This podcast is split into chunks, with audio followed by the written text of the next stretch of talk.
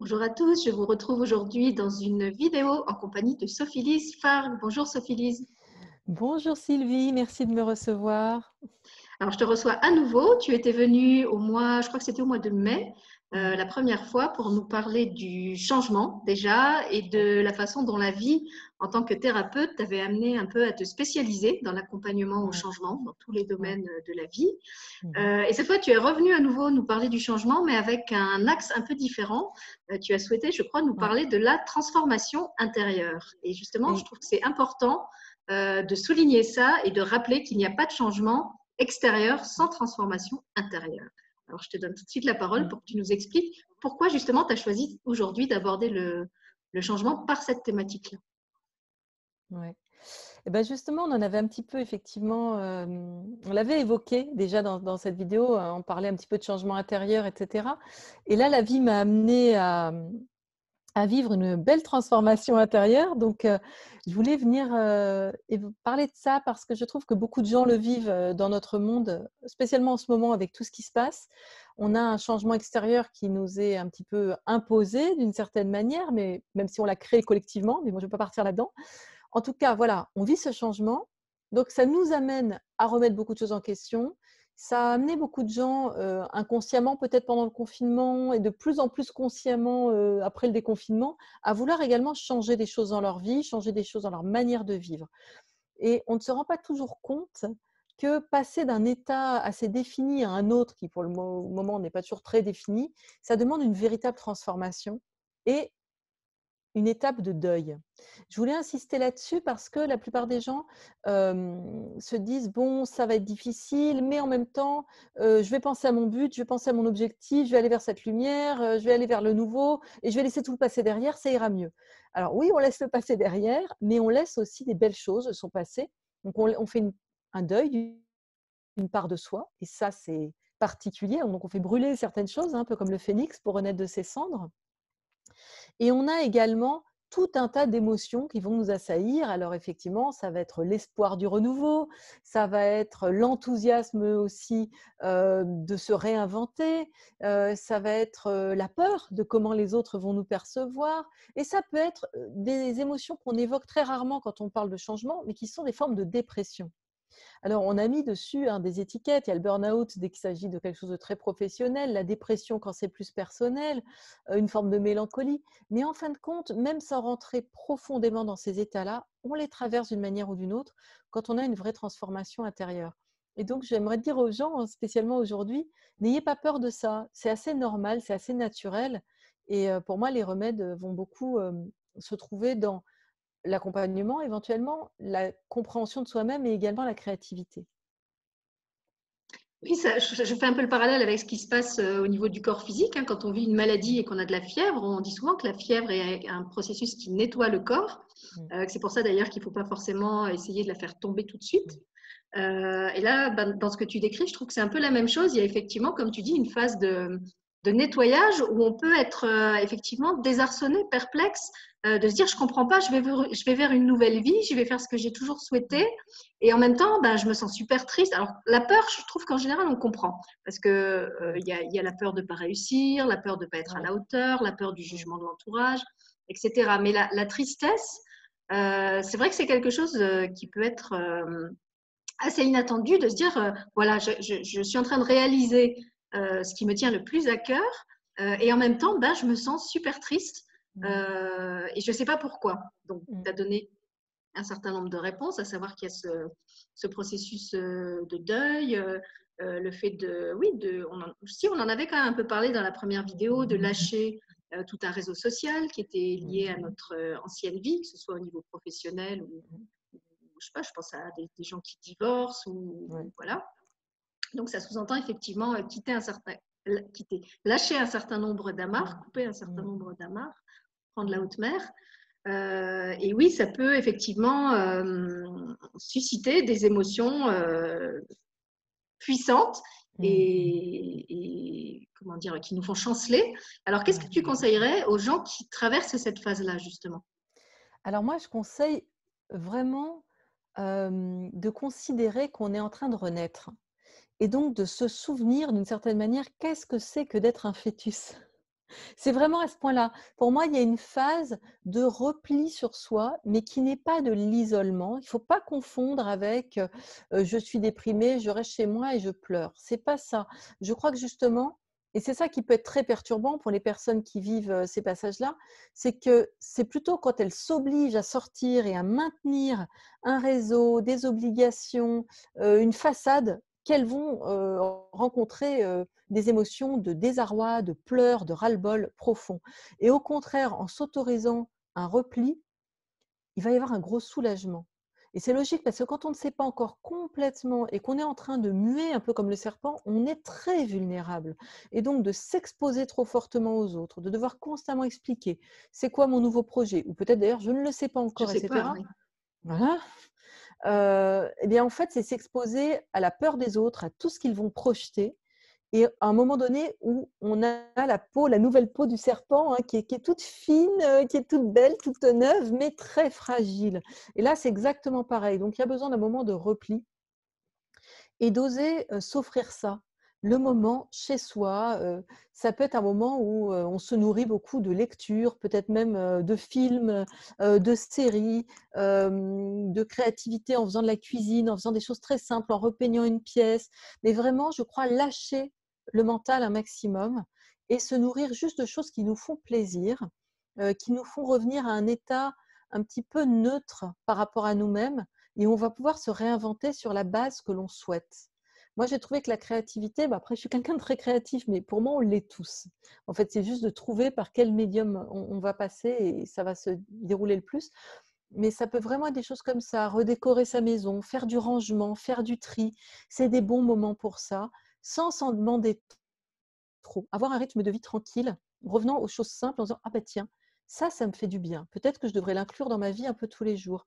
Euh, manger comme ça, ça être plus bénéfique. Voir telle personne, euh, changer euh, mes meubles, bah, ça fait rentrer peut-être plus de lumière. ça me, me, met plus en joie le matin quand je me lève, etc. Donc des choses très simples, mais qui vont permettre de se restructurer dans le temps sans s'être mis trop de pression.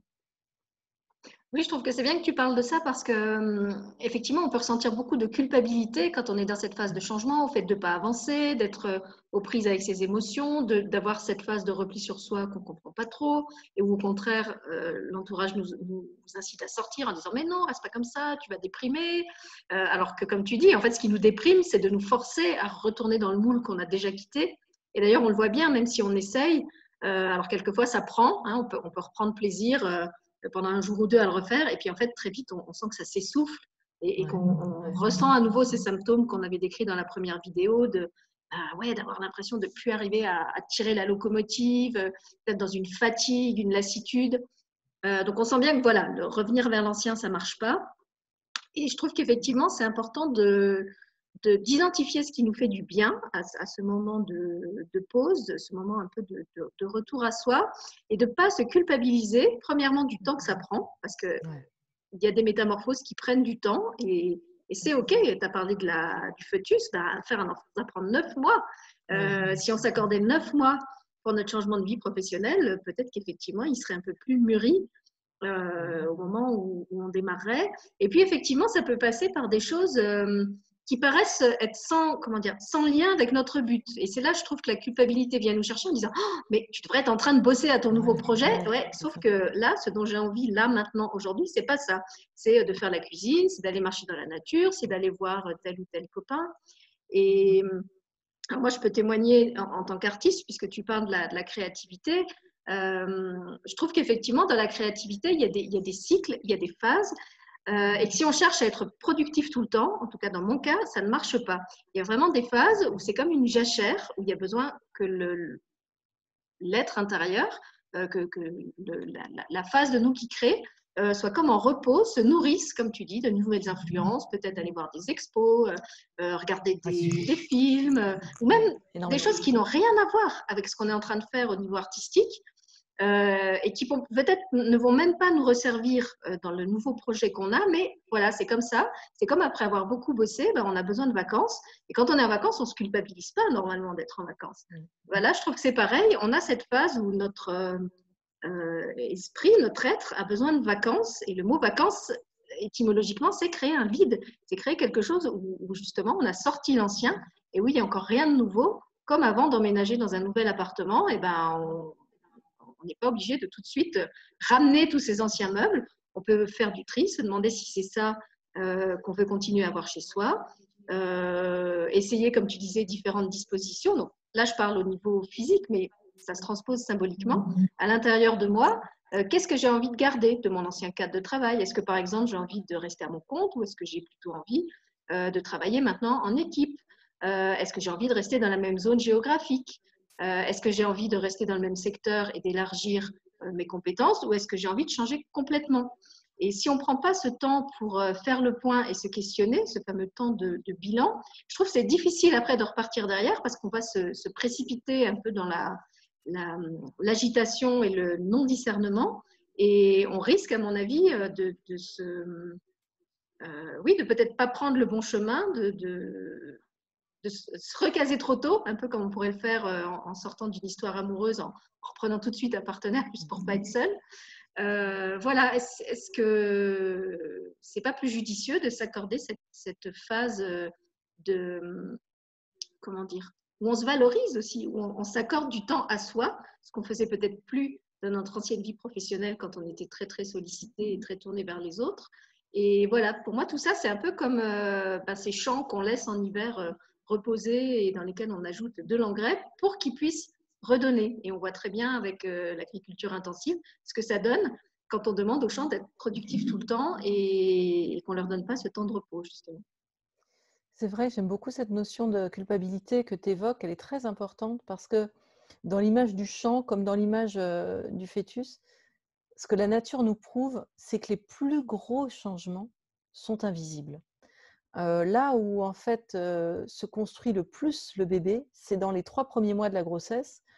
Et en fait, bah, toute femme qui a été enceinte ou toute personne qui a regardé un jour une échographie, dans les trois premiers mois, on voit pas grand-chose. Hein, moi, j'ai fait des échographies à un mois, j'en ai fait après à deux mois et demi, comme tout le monde. Alors, à un mois, vous avez un Erico. À deux mois et demi, on commence à avoir un petit être, effectivement, il y a une forme, mais bon, ça reste encore balbutiant. Et pourtant, mais Dieu sait que le, travail accompli, et c'est ce qui fait d'ailleurs que la femme enceinte est épuisée pendant les trois premiers mois, qu'elle a les nausées éventuellement, etc. Mais c'est parce que ça demande une énergie énorme. C'est quand même de construire un système nerveux, quand même de construire les organes principaux. Et ça ne se voit pas. La femme, elle n'est peut-être même pas, elle a peut-être même pas le ventre qui ressort beaucoup. Quand on fait des échos, on voit des trucs minuscules. Ça pourrait être, euh, je dirais, si on était constamment en train de surveiller ça, ça serait déprimant visuellement. Mais en fait, euh, le travail est énorme. Et à la fin, euh, là, oui, tout le monde voit que la femme est enceinte, le bébé, si on fait une écho, on le voit très très bien, c'est magnifique. Mais en fait, il est en train de faire quoi? Ses ongles, ses cils, c'est des trucs jolis, hein, mais là, c'est beaucoup moins. C'est pas les organes vitaux, c'est vrai. Ah, pas du tout. Non, ça c'est terminé. La peau, là, on finit bien la peau, met le vernis. bon, mais c'est super, je dis pas. Mais c'est vrai qu'on finit avec les détails. Voilà. Et le gros du travail, il, a été fait dans l'invisible. Et pareil pour le champ, comme tu dis, en fait, quand, les graines sont en train de se faire, que toute la plante euh, est en train de déterminer son ADN, etc. Mais c'est sous la terre, on voit rien.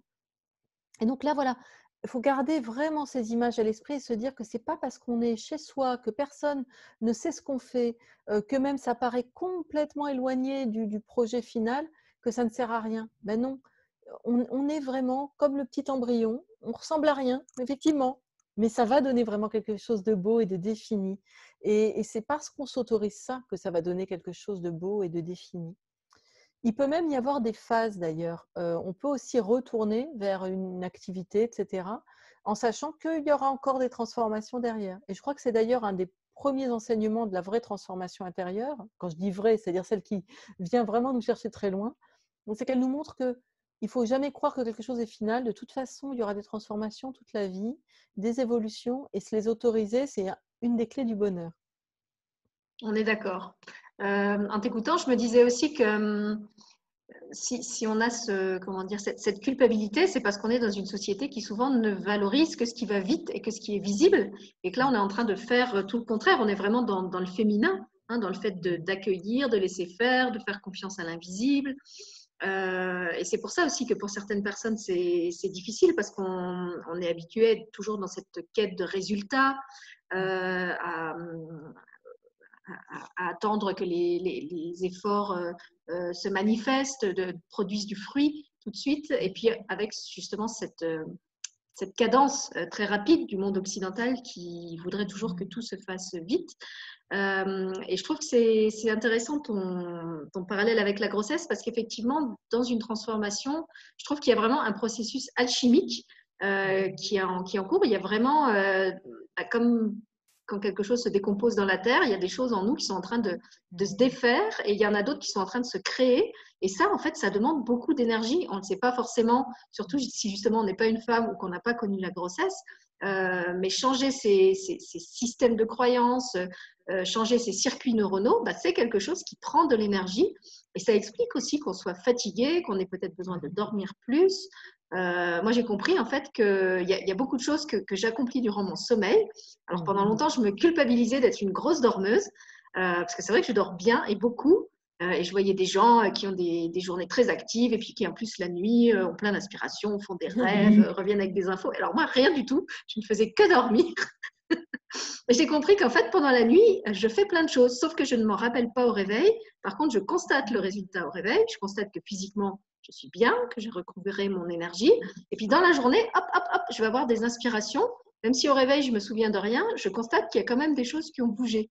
Et je trouve que c'est important de, rappeler ça parce qu'effectivement, on, peut avoir durant cette phase euh, un peu hibernante euh, cette phase de, repli sur soi, aussi des moments où on, dort beaucoup, peut-être on va plus avoir faim, euh, où on va plus avoir envie de, sortir, hein, de, faire sa petite marche journalière euh, pour s'aérer. Ben là, tout d'un coup, euh, non, on n'a plus envie, on a juste envie d'être dans son cocon. Et c'est pas cesser de se respecter que d'écouter cette injonction-là. je trouve que ça fait vraiment partie pour moi du, du processus. Donc j'aurais envie de dire aux gens qui, qui vivent ça de vraiment s'écouter euh, dans, leur, dans leurs moindres besoins, leurs besoins de sommeil, leurs besoins alimentaires, leurs besoins euh, relationnels. Euh, il y a des personnes aussi qu'on n'a plus envie de voir dans ces phases-là parce qu'on sait qu'elles vont nous, déstabiliser ou que ça ne nous fait pas du bien ou qu'elles nous rappellent notre ancienne vie. Donc j'ai envie de dire que dans cette phase-là, ben, on est un peu comme la femme enceinte, on a tous les droits. Si on a envie de fraises, on peut aller chercher des fraises. parce que justement, on est dans ce moment de grande vulnérabilité et que, bah, comme toute personne vulnérable, je trouve que ça mérite qu'on se, chouchoute, qu'on s'accorde beaucoup de douceur, euh, plutôt que justement se, faire avancer à coup de trick en disant Oh là là, je m'étais donné comme objectif que euh, à telle date, j'aurais déjà fait tel et tel truc, oh, et malheur, je l'ai toujours pas fait. Il y a vraiment quelque chose là-dessus, en effet. On est dans une société qui attend beaucoup de résultats et des résultats quantifiables. Et quand je suis rentrée dans cette transformation intérieure, en parallèle, j'avais commencé à écrire un livre. Et du coup, je me disais, il y avait une part de moi qui culpabilisait en disant, bon, j'arrive plus à travailler avec les gens, mais c'est pas grave, j'écris. Donc ça va, je suis productive. je fais encore quelque chose. Voilà. Et là, évidemment, la vie, elle a dit, ah, ah, toi. T'as pas compris. T'as pas compris. Donc en fait, ça a été terminé. J'ai plus pu écrire. Ça fait deux mois que j'ai rien écrit. Et, et, à un moment donné, juste j'ai accepté. J'ai dit, ok, en fait, c'est pas ça, c'est pas cet angle exactement sous lequel je veux écrire, c'est pas exactement ça le livre que je veux faire. Et donc, de toute façon, c'est pas la peine que je m'entête, ça ne sert à rien. comme tu dis, c'est pas la peine d'aller raconter ces journées à des gens qui sont eux hyper productifs, hyper dans la productivité, qui se définissent par ça. Peut-être c'est très bien pour eux, voilà. Mais en tout cas, c'est pas des personnes qui pourront entendre, ni nous renvoyer quelque chose de, de productif, juste enfin de bénéfique plutôt. Donc, bon, voilà, c'est vraiment un travail également de confiance en soi et de confiance dans la vie. C'est les mmh. deux à la fois. C'est-à-dire, je me fais confiance, comme tu dis, que si peut-être là j'ai envie de fraises ou d'aller balader dans la nature, ou au contraire de rester chez moi rouler en boule, tout est juste. Et je fais confiance à la vie. Si elle m'enlève mon inspiration, etc., c'est qu'elle sait que j'ai besoin de me reposer, avant tout. Et donc, à la fois, euh, je reprends confiance en moi et à la fois je m'abandonne à la vie. Donc c'est un double mouvement qui là aussi demande complètement de se rééquilibrer intérieurement et de, retravailler cet équilibre un petit peu tous les jours. Donc oui, mmh, c'est perturbant, c'est très perturbant. Et en même temps, je dirais, il y a quelque chose de génial, c'est qu'on sent qu'on a quand tu le disais tout à l'heure, on peut complètement se réinventer. Dans quel domaine Qu'est-ce que je veux faire Quelles compétences Arrêter complètement ça ou pas, reprendre. Donc il y a quelque chose vraiment de, mmh, voilà, de, pétillant là-dedans. En fait, on sent que ça peut, ça peut prendre des directions nouvelles et qu'on peut être enthousiaste à nouveau, petit à petit. C'est jouissif parce qu'effectivement, on a cette liberté. Euh, et en même temps, ça peut être angoissant parce qu'on est tellement habitué à être euh, identifié à des étiquettes, à un cadre, à un métier, que quand on les a plus, euh, et ben on se dit, mais finalement, qu'est-ce que je suis? Moi, je me souviens avoir vécu cette, cette phase-là pendant mon congé de maternité. J'avais toujours bossé. et d'un coup, je me retrouvais sans cadre horaire, sans calendrier, avec à la fois ces immenses plages de liberté euh, qui était génial. C'était comme faire du cheval sur la plage, d'avoir tout ce temps libre devant moi. Et en même temps, euh, une espèce, à nouveau, cette espèce de culpabilité de me dire oh, Tu te rends compte, les autres y travaillent et toi, tu es là à profiter de la vie. Euh, tu es une sorte de parasite social. tu vis, tu vis de, de, ce que les autres amassent comme revenus et des, cotisations qui payent. Voilà, donc je trouve qu'il y a aussi ça dans notre société et c'est quelque chose que peuvent ressentir justement les gens qui sont euh, euh, en chômage, en licenciement, en arrêt professionnel pour burn-out ou par choix personnel. Donc il y a. Euh, oui, je trouve que ça, ça peut être à la fois très grisant quand on, quand on arrive à entrer là-dedans et très angoissant de plus avoir son, son cadre, ses repères, ses étiquettes. Ah, il y avait autre chose qui m'est venue en t'écoutant, mais ça, ça c'est parti maintenant. Je vais, je vais te laisser rebondir et puis peut-être ça me, ça me reviendra. Euh, ce qui me vient quand tu dis ça, c'est que vraiment, c'est dans ces moments-là qu'on peut avoir besoin d'un accompagnement et de certaines connaissances en philosophie et en spiritualité. À savoir que, en fait, un être est utile parce qu'il est. Euh, hein, c'est toujours être, avoir, euh, pardon, être, faire, be, do, have, pardon, je connais plus en anglais. Donc, être, faire et avoir. Voilà, en deuxième, faire. Mais avant tout, c'est être. Et si on n'est pas, c'est même pas la peine de faire et encore moins d'avoir parce que on n'habite pas sa vie, on n'habite pas son corps, on n'est pas présent. Et je dirais que dans ces moments où justement on n'est plus identifié à rien, peut-être qu'on est vraiment. On est NAIT et on est EST. parce que justement, on ne peut plus se cacher derrière une identité. Les gens ne viennent plus nous voir parce qu'on est, je ne sais pas, comptable, acteur, thérapeute ou autre chose. C'est juste la personne avec ce qu'elle porte, ce qu'elle dégage, ce qu'elle vibre. Et donc, tout d'un coup, là aussi, on se rend compte qu'on est aimé pour soi et non pas pour un rôle. Euh, qu'effectivement, peut-être aussi certaines personnes vont partir, mais en général, ce pas des gens qui vont tellement manquer, parce que s'ils étaient attachés au rôle, bon, bah, ça restait un peu de surface, évidemment. et donc, oui, il peut y avoir un côté angoissant, mais pour moi, il y a un côté surtout extrêmement rassérénant, parce qu'on revient à des vérités de base. je suis aimée par le divin, par la source, par la terre, parce que je suis. Je suis utile parce que je suis. Après, c'est vrai que j'ai eu la chance de travailler sur ces choses-là très très jeune et ça m'a beaucoup aidé dans des livres de Neil de la Walsh, etc., les livres de conversation avec Dieu. Dieu dit vraiment souvent, mais en gros, tu peux être comme une, un sac à patates sur ton canapé. Je t'aime de la même manière que si tu diriges une entreprise de, de 100 000 personnes. En fait, pour moi, ça change rien. heureusement, parce que sinon, ça, voudrait dire que, que, quoi Que les personnes grabataires, handicapées ou, ou, malades ou en fin de vie euh, n'ont pas de valeur d'être. Ce qui serait très grave. oui, ce serait grave. Exactement. Donc en fait, on, a une valeur parce qu'on est. Et si on n'avait on pas de, de, de, rôle à jouer sur cette terre, on ne se serait pas incarné, tout simplement. Je, crois que c'est très clair en fait. Euh, la, naissance, la vie, c'est un tel miracle qu'il faut bien qu'il y ait une volonté forte pour euh, que ça se passe.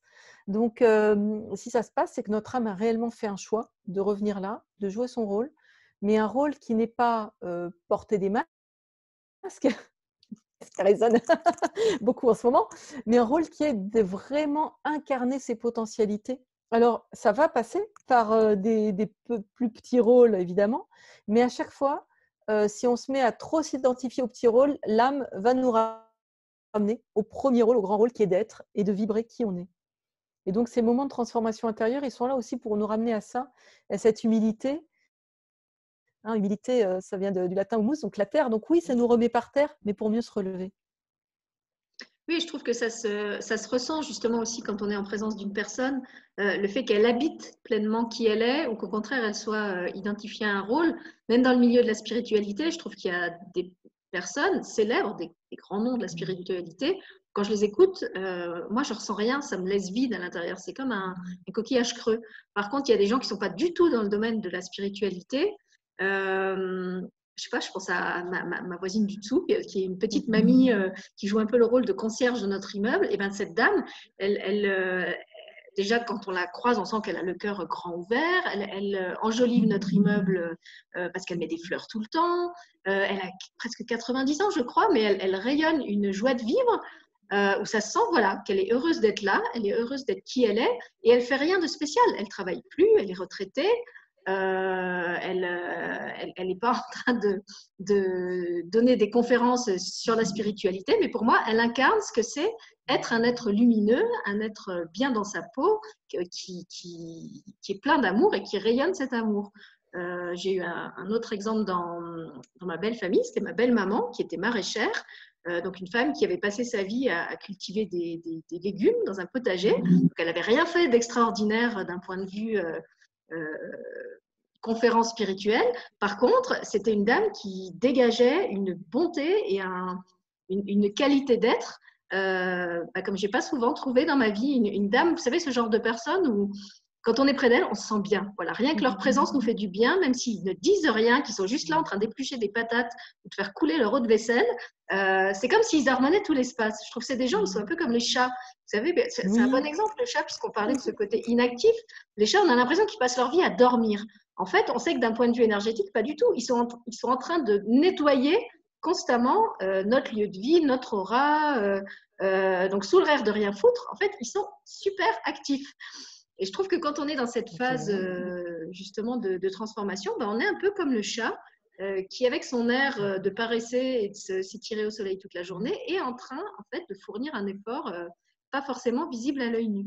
C'est ça. Et c'est vraiment, je dirais, dans la spiritualité, comme dans tous les autres domaines, il y a les mots et il y a les actes. Hein. Et, et, cet état nous ramène à ça, justement, à, à l'acte à des actes très simples, comme on disait, mais qui nous ramènent vraiment à l'acte d'aimer la vie, à l'acte d'aimer la vie à travers tout ce qu'il y a de plus basique, tout ce qu'il y a de plus simple, et d'être de, prendre soin de notre corps, de prendre soin de notre santé, de se poser les questions de base. Est-ce que j'ai envie de sortir? Est-ce que moi, c'est vrai que c'est une période qui m'a donné envie d'enfin oser prendre des plantes chez moi parce que je suis vraiment pas très bonne avec les plantes, c'est pas mon point fort. Et ben, et comme par hasard, la vie m'en a amené, et puis je suis aller m'en aussi. Et, voilà, ça me fait du bien d'avoir de la verdure autour de moi. Euh, mais des choses vraiment euh, très, très, très simples, de me restructurer par rapport à ma santé, etc., d'aller dépasser des peurs. Euh, en retournant un peu vers la médecine allopathique, ou plutôt vers un médecin allopathique, mais bon, quelqu'un de très ouvert. Mais voilà, donc c'est aussi réouvrir des portes, redépasser des peurs, revenir vers certaines choses. c'est des choses qui paraissent de base, mais justement, on est en train de reconstruire la base dans ces moments-là. Et, moi, je, parle toujours de, la construction d'une maison. Hein. Si les fondations ne sont pas solides, en fait, on va pouvoir faire des choses très très jolies par-dessus, mais à la première tempête, ça va mal aller. Et ben là, c'est pareil. Donc, prenez ce temps vraiment de construire vos fondations et de vous demander c'est quoi l'essentiel. Et ça peut être, comme tu le décris très joliment, ben, juste de rayonner déjà de voilà quand tu parles de ces femmes on entend des personnes tournées vers les autres et puis très au clair avec leur propre lumière. Elles ont peut-être pas posé des mots compliqués dessus elles ont peut-être pas lu 50 000 bouquins mais juste elles sont en fait. Elles sont et donc bah, pour elles il y a quelque chose de naturel à, être avec les autres également oui, c'est ça. Pour moi, les, personnes vraiment alignées, c'est des personnes qui sont dans une sorte d'évidence d'être. Elles ne se demandent pas si elles sont à la bonne place, elles ne se demandent pas mmh. Euh, si, je sais pas, elles se posent pas des questions existentielles sur la vie, elles sont. Et, parce qu'elles sont heureuses d'être ce qu'elles sont, euh, ben, elles, sont plus dans le mental. Quoi. Elles sont, alors, je ne parle pas de gens qui sont complètement dans des automatismes, euh, à fonctionner comme des petits robots. Non, je parle de gens qui sont vraiment heureux, bien dans leur basket, comme on dit, et qui, par cette, cette joie de vivre naturelle, font du bien aux autres. Et puisque tu parlais des, des fondations, euh, je trouve que c'est un bon exemple parce que effectivement, quand on commence par construire les fondations d'une maison, si vous regardez un peu comment ça se passe sur le chantier, ben, il se passe quoi? On creuse, il y a de la boue, des fois on trouve des trucs un peu dégueux dans le terrain. Et, je trouve que ça, ça, correspond bien effectivement à cette phase pas toujours très confortable euh, où on peut euh, trouver en creusant des croyances limitantes, des émotions pas très agréables, des souvenirs d'enfance pas très agréables non plus, des, voilà, des choses qui nous ont imprégnées, qu'il est temps de déterrer pour pouvoir euh, reconstruire autrement, parce que sinon, on va reconstruire à mmh. l'identique. Et justement, ça m'amène sur quelque chose dont on, voulait, dont on voulait parler aussi toutes les deux dans cette vidéo, qui est l'engagement. À savoir le fait que, oui, changer des choses, c'est bien, mais si on les change qu'en surface, euh, bah, ça risque d'être un petit peu comme changer les tapisseries de sa maison. Peut-être qu'au bout d'un moment, ça va nous satisfaire, ou peut-être pas, euh, et qu'on va se rendre compte que ce dont on avait besoin, ce n'était pas de changer la tapisserie ou le mobilier, c'était carrément de déménager. Euh, et on trouvait que c'était important de vraiment mentionner cette notion d'engagement et de pas juste vouloir euh, euh, comment dire, faire un petit truc un peu de surface, hein, comme un, glaçage ou un vernis, sans aller chercher dans la profondeur ce qui a vraiment besoin d'être regardé en face. parce que moi, dans mon expérience, en tout cas, le, le, vrai changement, la vraie transformation demande ça, ça demande un engagement, un engagement au travers des actes, comme tu l'as dit, même des actes des actes simples et humbles, et puis un engagement aussi euh, envers soi, envers le fait que, ok, on, on, va s'impliquer euh, et qu'on, comment dire, on va pas essayer de, de mettre de côté, de, contourner, voilà, c'est le mot que je cherchais, euh, les choses un petit peu dérangeantes qu'on pourrait trouver sur la route. Oui, tout à fait. C'est vrai qu'on l'a évoqué en particulier avant l'émission en parlant du travail sur soi. Et, et, moi, c'est vraiment quelque chose là qui me, qui me tient à cœur particulièrement en ce moment. Alors d'abord de moi à moi. C'est vrai qu'à travers cette transformation, je suis allée consulter une thérapeute que je connaissais puisque c'est quelqu'un qui m'a formée aux méthodes PIT, mais j'allais pas la consulter parce qu'elle habite loin de chez moi, etc. Enfin bref, l'ego se trouve toujours un des tas de, bonnes raisons. Et là, j'ai dit mais non, stop, arrête avec tes prétextes, vas-y, va, va consulter quelqu'un dont au fond de toi, tu sais que cette personne va te confronter à des choses pas faciles parce qu'elle est, structurée de telle et telle manière que voilà, ça va me confronter exactement à ce, dont j'ai besoin. Et alors, quand je dis confrontée, c'est pas quelqu'un de spécialement confrontant, elle est tout à fait charmante, hein, Danielle Soleillant pour la citer. mais voilà, elle a, une structure très claire et elle ne nous permet pas effectivement de de contourner, de louvoyer, de dire oh, je, vais un petit bricoler ça, je vais arranger de la réalité, je vais faire Ben non, là c'est pas possible. Et, euh, et, au final, je crois que quand on est dans une transformation intérieure, on a besoin. On a besoin de s'engager envers soi, vraiment.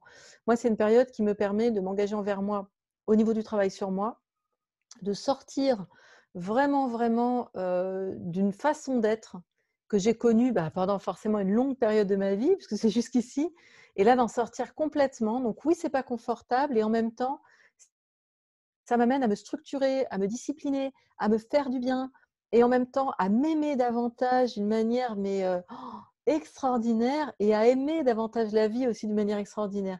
Et je pense que spécialement en ce moment où on peut se dire quand même que c'est pas facile d'aimer la vie. On peut dire mince pourquoi tout ça ça se passe etc euh, et ben en fait non la vie continue à être magique et, moi, je me dis, je pense beaucoup en ce moment à ce film, il me semble qu'il s'appelle La vie est belle, où c'est l'histoire d'un père avec son enfant dans un, camp de concentration. Et l'image paraît peut-être forte, mais moi, vraiment, il me vient tous les jours, ce film, de me dire, mais non, même dans les moments les plus sombres, se dire qu'on peut, on a le choix de comment on vit la vie. et dans une transformation intérieure, ça nous y amène, mais vraiment fort. Et cette transformation, on le vit tous, de toute façon, au niveau du collectif. Hein. C'était aussi pour ça qu'on avait envie d'évoquer ça dans cette émission, c'est qu'on s'est dit, même les personnes qui ne sont pas là-dedans, qui continuent peut-être le même travail, le même couple, le même lieu de vie, ben, elles ne peuvent pas s'empêcher de ressentir ça puisque la société globale, la mondiale, est en train de changer. Et effectivement, moi, je constate qu'il y a beaucoup de gens euh, qui, entreprennent en ce moment euh, un travail euh, sur soi, même des gens qui, pensaient avoir un peu bouclé la boucle. je pense à une personne avec qui je m'entretenais il n'y a pas longtemps, qui est psychologue, donc qui accompagne normalement les autres et qui me disait, j'ai repris moi-même une je crois que c'est une psychanalyse, parce que j'ai senti que là, bah, j'étais face à un truc que j'arriverais pas à gérer toute seule. et j'ai ressenti le besoin de me faire accompagner. Effectivement, on, voit comme ça des gens bah, qui sont un peu au pied du mur et, qui, du coup, comme tu dis, trouvent l'élan d'aller au bout du truc qu'ils avaient repoussé, comme, comme toi avec cette thérapeute, en, cherchant des, des prétextes. Euh, parce qu'ils savaient qu'effectivement, ça n'allait pas être confortable et que l'accompagnement allait les obliger à changer des choses, à regarder en face euh, d'autres choses sous un angle sous lequel ils ne voulaient peut-être pas le voir. Euh, et, c'est pour ça aussi qu'on voulait parler d'engagement, parce que c'est vrai que dans les thérapies du changement, il y a quand même maintenant beaucoup, beaucoup de choses, d'approches et d'outils qui sont proposés. mais je trouve qu'ils ne demandent pas tous le même engagement. Il y a, des outils euh, où vraiment euh, vous allez être mis face euh, à vos émotions négatives, face à vos croyances, face à une, nécessité, comme on disait, de, passer à l'acte.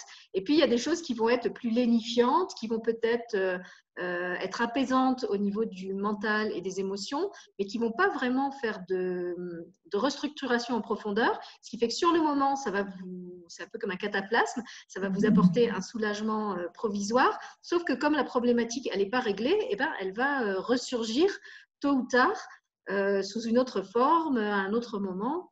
Et, c'est pour ça aussi que je, trouve important de parler de l'engagement, parce que oui, l'engagement, c'est pas confortable, mais c'est aussi quelque part la, garantie qu'il va y avoir un vrai changement. Tandis que si on reste dans le, fait de caresser un peu la surface en s'offrant des choses un, peu, un peu roses, un peu douceâtres, qui vont pas en fait nous amener à les creuser là où on n'a pas envie de voir, je crains, en tout cas dans mon expérience, c'est ce qui s'est toujours passé, euh, qu'à un moment, euh, soit moi, je, n'étais plus dupe, c'est-à-dire que je me rendais bien compte que la situation continuait à se reproduire, soit euh, de toute façon, la vie, par résonance vibratoire, va continuer à amener les situations et les personnes de votre ancien schéma, puisque c'est toujours pas transformé. Mm, mm, mm. Donc, en ce sens-là, la vie est une enseignante formidable.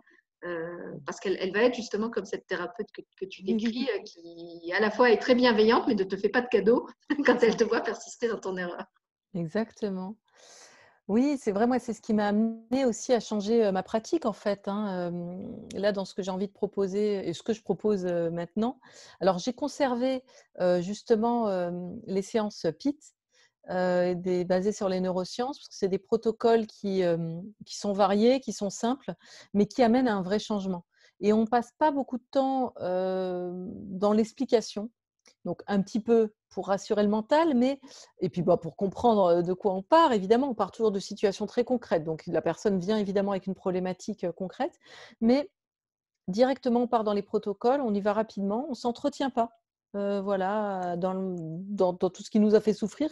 Ok, c'est bien là, mais justement, là, l'idée, c'est d'aller changer les circuits neuronaux et de pouvoir euh, rentrer dans une forme d'apaisement, d'unité qui nous permet de faire de nouveaux choix, qui nous permet euh, de nous raccrocher, rapprocher et revenir à notre être divin, en fait, hein, à un calme intérieur vraiment impressionnant.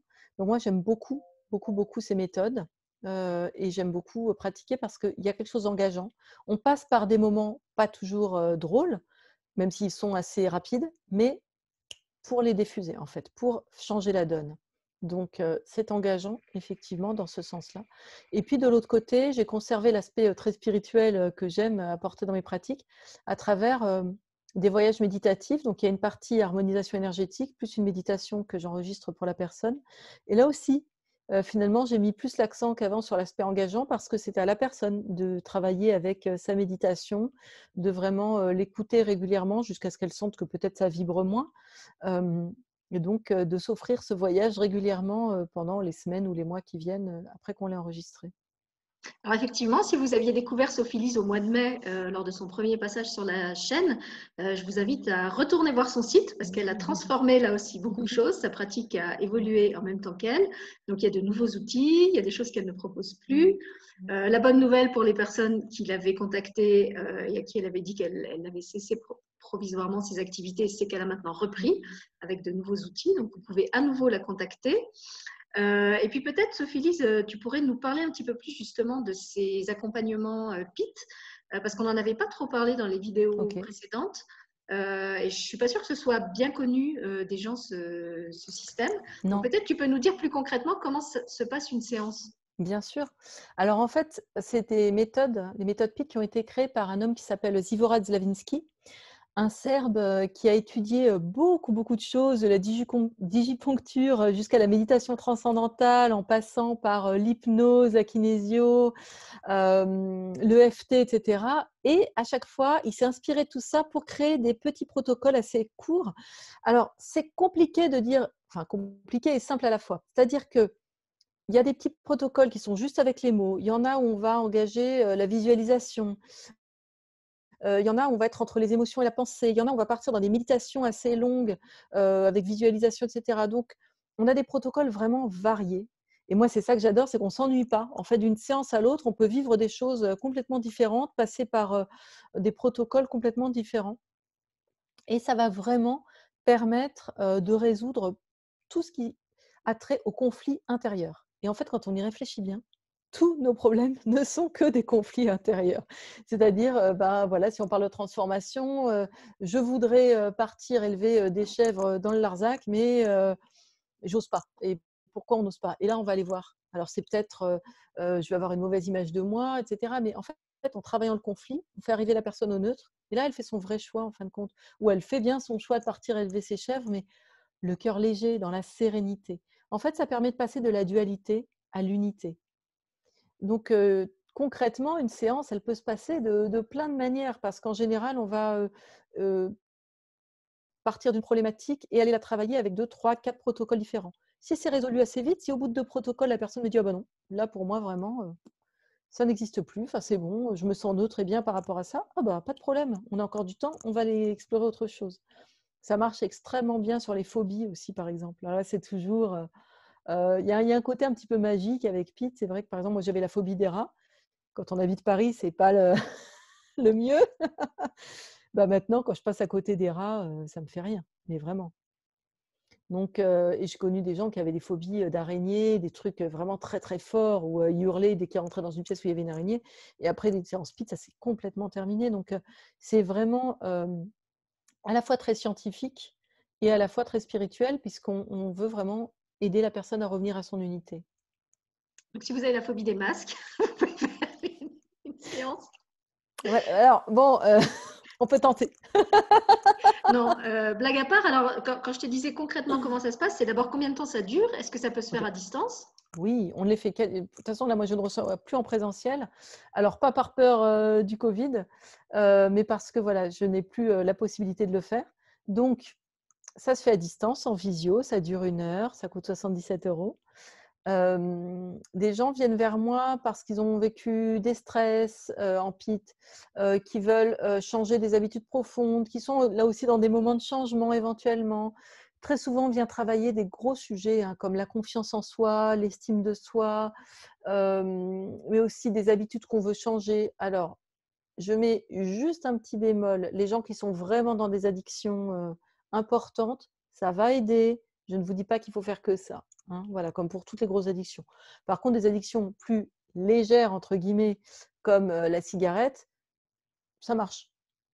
moi, j'ai d'ailleurs, ça avait fonctionné sur une dame une fois. C'était très drôle. On bossait des choses qui n'avaient rien à voir avec la cigarette. Et puis, au bout d'un mois, elle revient, elle me dit Mais en fait, je fume plus.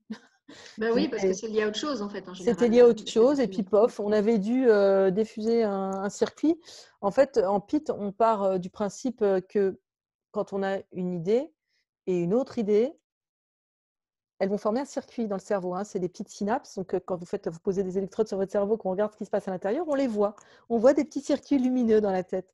Et si on s'amusait à vous laisser vos électrodes pendant une séance PIT, on verrait à un moment donné deux synapses, hop, un circuit qui se défait. Et si votre circuit, c'était, je ne sais pas moi, prendre la voiture, forcément, c'est mourir, bah là, non, c'est fini. Donc, vous allez pouvoir prendre la voiture sans cette angoisse, en fait. Donc, ce qui peut être quand même assez libérateur. voilà. Mais ça peut être aussi, ma belle-mère est une mauvaise personne, et en fait, ben non, là, quand on le défait, ben, vous allez pouvoir voir votre belle-mère d'une manière sereine. Donc, ça peut jouer sur des petites choses comme sur des grosses choses, et sachant que de toute façon, tout fonctionne en système tout le temps effectivement, quand on touche à un circuit, ça peut en défaire d'autres. Et donc, c'est assez formidable. Et du coup, alors, je suppose qu'il y a un temps euh, minimal entre deux séances, le temps que ces nouvelles euh, connexions, euh, non Alors, c'est ça qui est génial, c'est que c'est immédiat. D'accord. Non, pas le temps que ça agisse, je veux dire, avant de refaire une autre séance, est-ce qu'on est-ce que par exemple on peut en faire une par semaine ou est-ce qu'il faut laisser un temps d'intégration J'ai envie de dire, dans l'absolu, on pourra faire un par jour. Hein. Enfin, on pourrait faire une séance par jour. Bon, moi, je le... comme dans toutes mes pratiques, j'aime bien laisser les gens vivre. J'aime bien laisser les gens expérimenter la vie parce que je pense que le travail sur soi doit rester confortable. Ça ne doit pas être quelque chose qui nous ruine, ça ne doit pas être quelque chose qui nous obsède, ça ne doit pas être quelque chose qui, est là tout le temps, tout le temps, tout le temps. Donc, comme pour tout, il y a des phases. Maintenant, quand on s'engage dans un travail sur soi, enfin pour moi en tout cas, ça a toujours été comme ça. Moi, j'ai toujours travaillé sur moi depuis mes 20 ans. Je ne me suis jamais arrêtée parce que ça me passionne. Mais je me suis aussi donné des phases où pendant un mois ou deux, je faisais rien. Après, d'y retourner, mais encore une fois, parce que ça me passionne. Voilà. mais pour autant, il faut que ça reste quelque chose qui nous fait plaisir. Donc, dans l'engagement, OK, je vais le faire un peu régulièrement. Moi, quand je sens que je suis dans des moments de crise ou de transformation, là, je vais y aller tous les 15 jours ou toutes les semaines. En fait, autant que je, ressens le besoin. Et puis, dans les moments où bah, je suis en train d'y gérer, bah, j'arrête. Bon, je me laisse du temps. Donc, c'est vrai qu'en PIT, c'est ce que j'explique quand même aux gens, si on vient avec un gros truc, un gros sujet, oui, on va avoir des résultats dès la première séance, mais votre inconscient, lui, ça fait un moment que ça rumine, ça fait un moment qu'il porte le truc, peut-être ça fait quelques années, et puis si de toute façon c'est un gros truc, c'est qu'il comment dire, il résonne avec de l'enfance aussi, des problèmes d'enfance. Donc il vaut mieux se dire, ok, je vais faire 3-4 séances. On verra. Si au bout de la troisième, tout est fini, très bien. Mais dans sa tête, il vaut mieux se programmer quand même pour une petite régularité, un engagement envers soi, d'aller jusqu'au bout du truc. Autrement, on n'aura pas la, vraie satisfaction et ni les vrais résultats. D'accord. Et alors pour finir, dans ton actualité, est-ce qu'il y a des choses euh, que tu voudrais signaler? Donc tu as parlé de ton site qui a été complètement euh, remodelé justement par rapport à tes nouvelles pratiques. Euh, dans la dernière émission, tu nous avais parlé de ton envie de transmettre, de faire des webinaires. est-ce qu'il y a des choses qui sont prévues dans ce sens-là, par exemple? Oui, alors ça, ça continue. Il y a toujours un webinaire présenté sur le site thegoodchange.fr qui s'appelle d'ailleurs The Good Transition. Donc, on est, on est dans le sujet de la transition toujours. ce séminaire, il va probablement évoluer, c'est-à-dire qu'Anthony et moi, on a envie de rajouter au cours du temps des méditations, de transformer certaines choses. Donc, pour les personnes qui se sentent appelées à prendre ce séminaire, à, le suivre, donc c'est un programme en ligne, moi, je vous conseillerais de le faire maintenant parce qu'en fait, dans le temps, il va y avoir plus de contenu, donc le prix va aussi évoluer. Mais pour les personnes qui l'auront acheté maintenant, elles auront tous les contenus sans avoir à repayer quoi que ce soit. Donc c'est quand même assez intéressant. Voilà, sachez-le. ensuite, j'ai pour projet d'enregistrer des podcasts. Et puis, il y aura aussi des podcasts pour The Good Change. Donc, voilà, pas mal de, projets dans l'air. Plus le livre qui est... Plus le livre, parce que maintenant, oui, le... oui je sais, j'ai eu l'illumination il n'y a pas longtemps, donc je sais ce qui va être. Donc, oui, le livre qu'il va falloir que j'écrive. Mais je, je, me sens plus dans l'envie ouais, et dans, dans l'élan de ça. Parfait. Alors, si vous voulez vous intéresser à tout ça, c'est répercuté sur la, le compte Instagram, je crois, et puis ta page Facebook. Il y a un compte Instagram, il y a une page Facebook et il y a le site, donc sophilisfarg.com. Euh, Instagram, c'est sophilis.f, donc ça va, c'est pas difficile à trouver. Et euh, la page euh, Facebook, c'est SLF, Reconnexion spirituelle voilà, voilà je vous les remets comme d'habitude euh, sous la vidéo pour ceux qui cherchent. Mm. Et puis, euh, bah, au plaisir d'accueillir à nouveau Sophie Lys, peut-être avec de nouvelles transformations et de nouveaux changements, puisque comme elle l'a expliqué, elle n'arrête jamais. Donc, elle aura sûrement encore d'autres choses euh, à nous transmettre et, à partager avec nous. En tout cas, merci d'être revenu. Merci. merci beaucoup à toi, c'est toujours un grand plaisir. Écoute, plaisir partagé, sinon je ne le ferai pas. Et puis, merci aux personnes qui regarderont la vidéo, qui commenteront. S'il y a des questions, n'hésitez pas à nous les laisser sous la vidéo. Si Sophie ne les voit pas, euh, je lui transmettrai de votre part. Euh, si vous cherchez des infos par rapport à ce qu'elle propose, euh, voilà, les vidéos sont là pour ça. et puis, donc, je vous retrouve, pas cette semaine, d'ici la, la mi-octobre pour les émissions suivantes. Et puis, pour l'actualité de Sophie Lise, donc, vous avez tout ça sur son propre réseau. Merci, Sophie Lise. Merci beaucoup Sylvie, à bientôt.